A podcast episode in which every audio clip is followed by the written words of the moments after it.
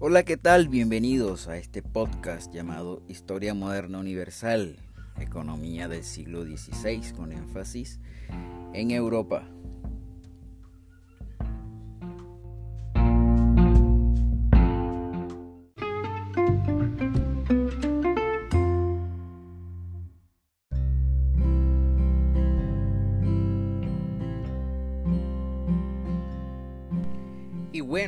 Podemos comenzar a hablar eh, de este tema que aborda la expansión de la economía de Europa en el siglo XVI. Eh, el signo de crecimiento marcó todas las actividades económicas, las agrícolas, eh, las industriales, comerciales y financieras, a pesar de los peculiares obstáculos que pesaban sobre cada una y aunque la tradición continuó dominando sobre la innovación. La organización de la explotación de la tierra y la situación del campesinado diferenciaron a Europa del Occidente con la del Oriente. En la producción industrial, el sistema de trabajo a domicilio, dirigido a empresarios capitalistas, compitió cada vez más eh, durante el sistema gremial. En el plano comercial, la sociedad por acciones supuso una novedad respecto a las formas organizativas y participativas con las que normalmente coexistió. Por su parte, el sistema crediticio desempeñó un papel crucial en el desarrollo del, comercio y las finanzas.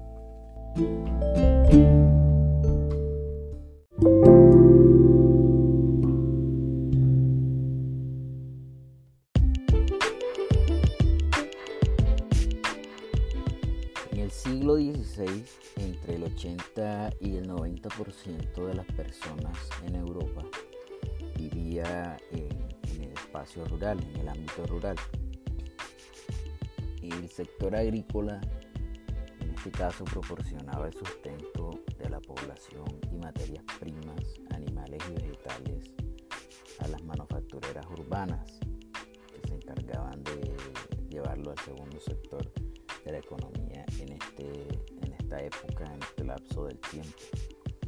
Era en todos los países del continente el más importante de los sectores económicos y en el que trabajaban muchas más personas eh, en todos los en comparación con todos los sectores de la economía de ese entonces en ese territorio. Estas constantes eh, se mantendrían sin ningún tipo de cambios sustanciales hasta los finales de la, edad moderna, cuando se da el inicio de la, de la de lo que se le conoce como la revolución industrial comúnmente, que se inician los procesos económicos mucho más rigurosos en todo a nivel de Europa, principalmente o teniendo como epicentro al país de Inglaterra.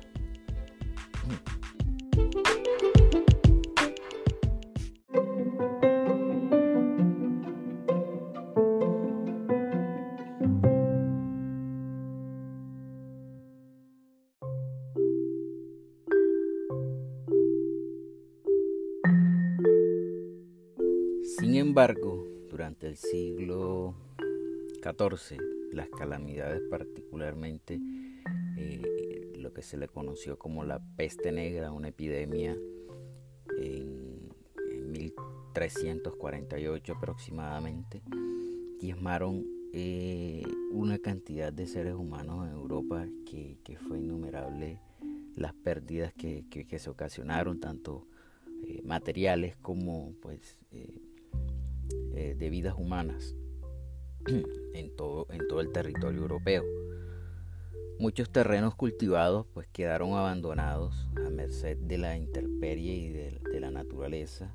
Se convirtieron en, grandes bosques eh, bajo el precio de los cereales cultivados en ese entonces, el alimento eh, que era de muy importante reconocimiento en ese entonces porque era una de las mayores fuentes de alimento y era de primerísima necesidad. porque en el descenso de la población eh, descendió su demanda eh, conforme a, la crisis. Al abaratarse la alimentación básica, pues los consumidores pudieron adquirir mucha más carne y más manufacturas eh, que eran producidas por, el sector secundario.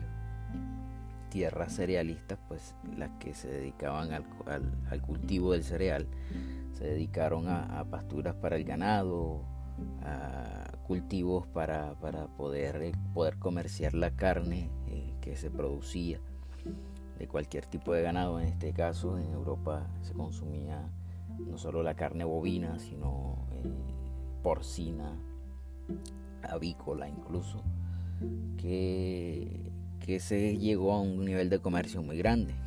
Proveían leche, proveían carne, proveían lana, cuero, incluso abono para los cultivos eh, de los que eh, ya producían o los que estaban comenzando a producir y al cultivo de materias primas vegetales solicitadas por el sector manufacturero como lino, cáñamo, que en ese entonces eh, servían para hacer las telas, para hacer eh, eh, los, utensilios que normalmente se utilizaban para, para el comercio de la época.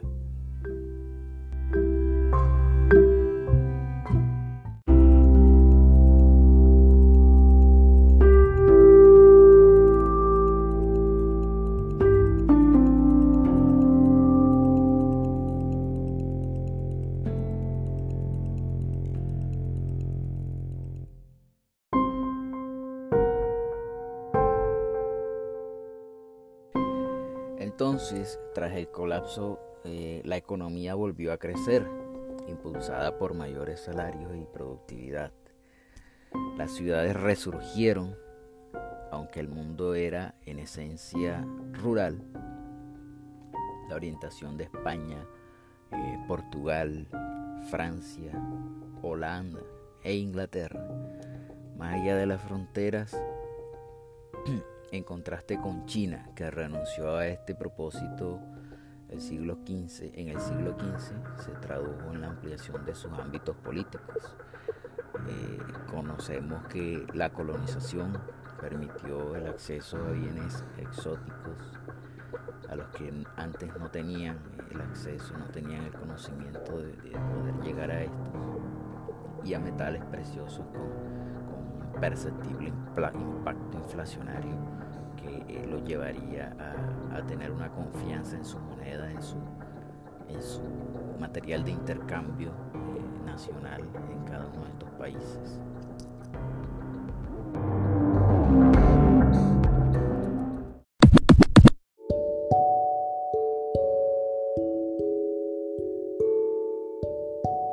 Resultados de la colonización europea del mundo no fueron homogéneos. España se centró en actividades extractivas, Italia, eh, marginada del proceso, se desdibujó del, entre el siglo XVII y siglo XVIII. Holanda e Inglaterra se orientaron a controlar cadenas de valor desde plataformas establecidas en el territorio de India e Indonesia mediante alianzas, eh, entre el gobierno y capital.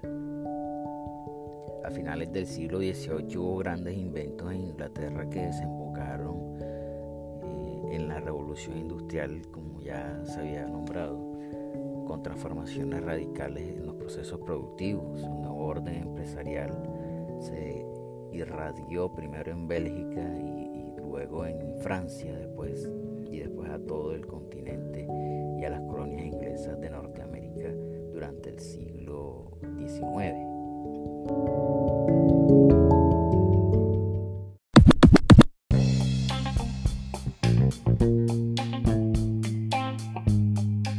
Los imperios de España y Portugal en América se desmoronaron en el siglo XIX.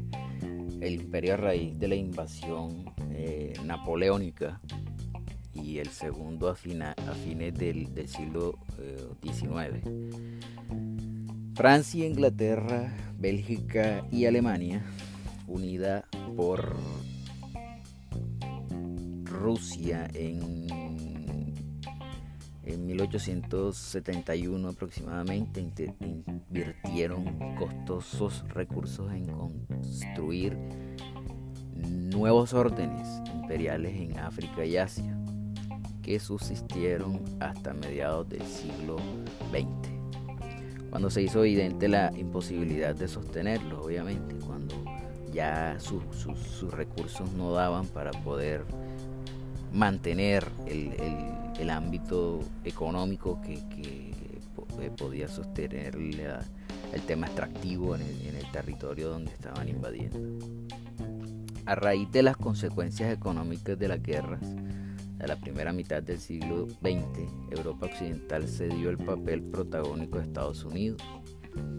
Pero en tres décadas, a partir de 1945, recuperó su economía. Hoy busca integrarse más para mejorar sus, perspectivas en la economía globalizada. El, resultado, incluso a esta época, a este tiempo, en temas económicos, es totalmente incierto, pues puesto que ya a pesar de haber eh, eh, innumerables economistas con, habilidades eh, importantes en el tema de predicciones económicas, todavía es muy incierto lo que puede pasar y aún sumando las graves crisis que han, han afectado las economías a nivel mundial a lo largo de la historia. Dos o tres crisis eh, que marcaron un antes y un después en la historia económica de las de los países eh, de Occidente y de la modernidad en el tema de, de la economía.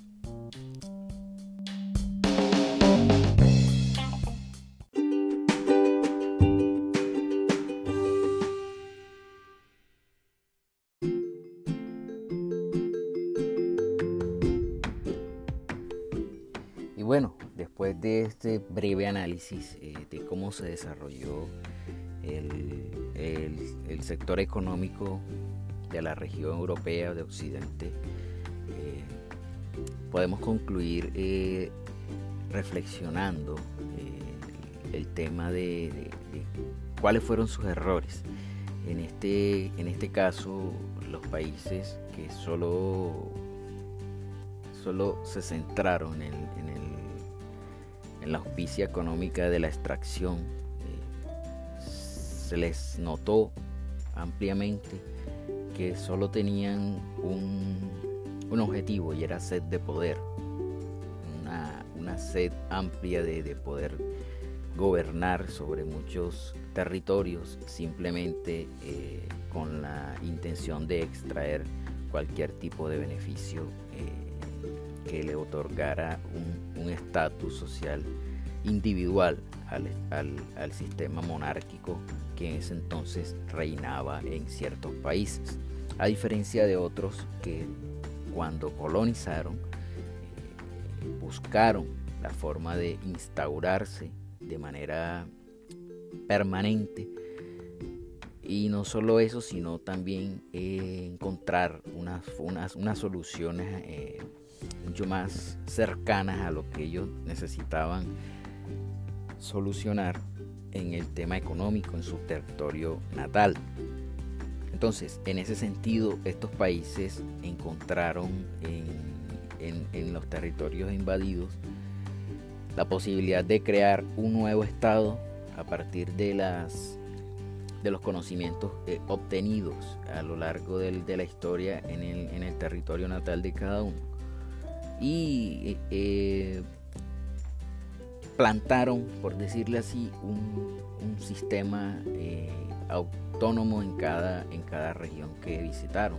Por eso eh, las, las, las colonias de estos países, de Francia, de Inglaterra, de Bélgica o de Alemania, que, se unieron después, se les nota un desarrollo económico mucho más amplio, eh, estando incluso en sectores de África y de Asia, eh, incluso el de América, hablando de, Inglaterra, se le nota un desarrollo económico mucho más, mucho más diferente, mucho más eh, desarrollado, mucho más amplio, porque copiaron y, obtuvieron esa información de, un, de, una, de unas eh, economías que ya estaban saliendo del, del, estado emergente en el que se encontraban después de las crisis y las enfermedades. Entonces podemos concluir eh, recordando que los estados monárquicos eh, que, que, invadieron América, Sudamérica o incluso que llegaron a otras partes del globo terráqueo, otros continentes, se les notó un déficit en, las ideas que tuvieron para, poder triunfar. Obviamente esto nos generó a nosotros el poder de, independizarnos y pues nos generó un, plus para poder obtener nuestra nuestra República Colombiana o en el caso de las otras repúblicas para poder tener la independencia porque esto nos estaba trayendo males a los que eh, habitábamos antes de su llegada. Con estos males, pues el, el tema de la independización se hizo mucho más fácil, nos dejaron algunas que otras carencias, pero que se han ido solucionando a lo largo de la historia que todavía falta por solucionar. Entonces, con esta reflexión eh, de la mala implementación de colonización de los países, eh, terminamos este podcast. Eh, muchas gracias por llegar hasta el final y recuerden, este es un podcast académico.